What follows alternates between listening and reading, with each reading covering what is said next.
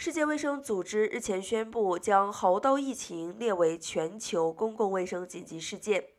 丹麦巴伐利亚北欧生技公司今天表示，欧洲联盟执行委员会已经批准用其天花疫苗来预防猴痘。猴痘疫情已经在七十二国造成了近一万六千人感染。世界卫生组织二十三日宣布将其列为全球公共卫生紧急事件。这是 WHO 发布的最高层级的警戒。欧盟自从2013年以来就批准了 i m v a l i x 用于预防天花。基于猴痘病毒和天花病毒的相似性 i m v a l i x 也当成了猴痘的潜在疫苗。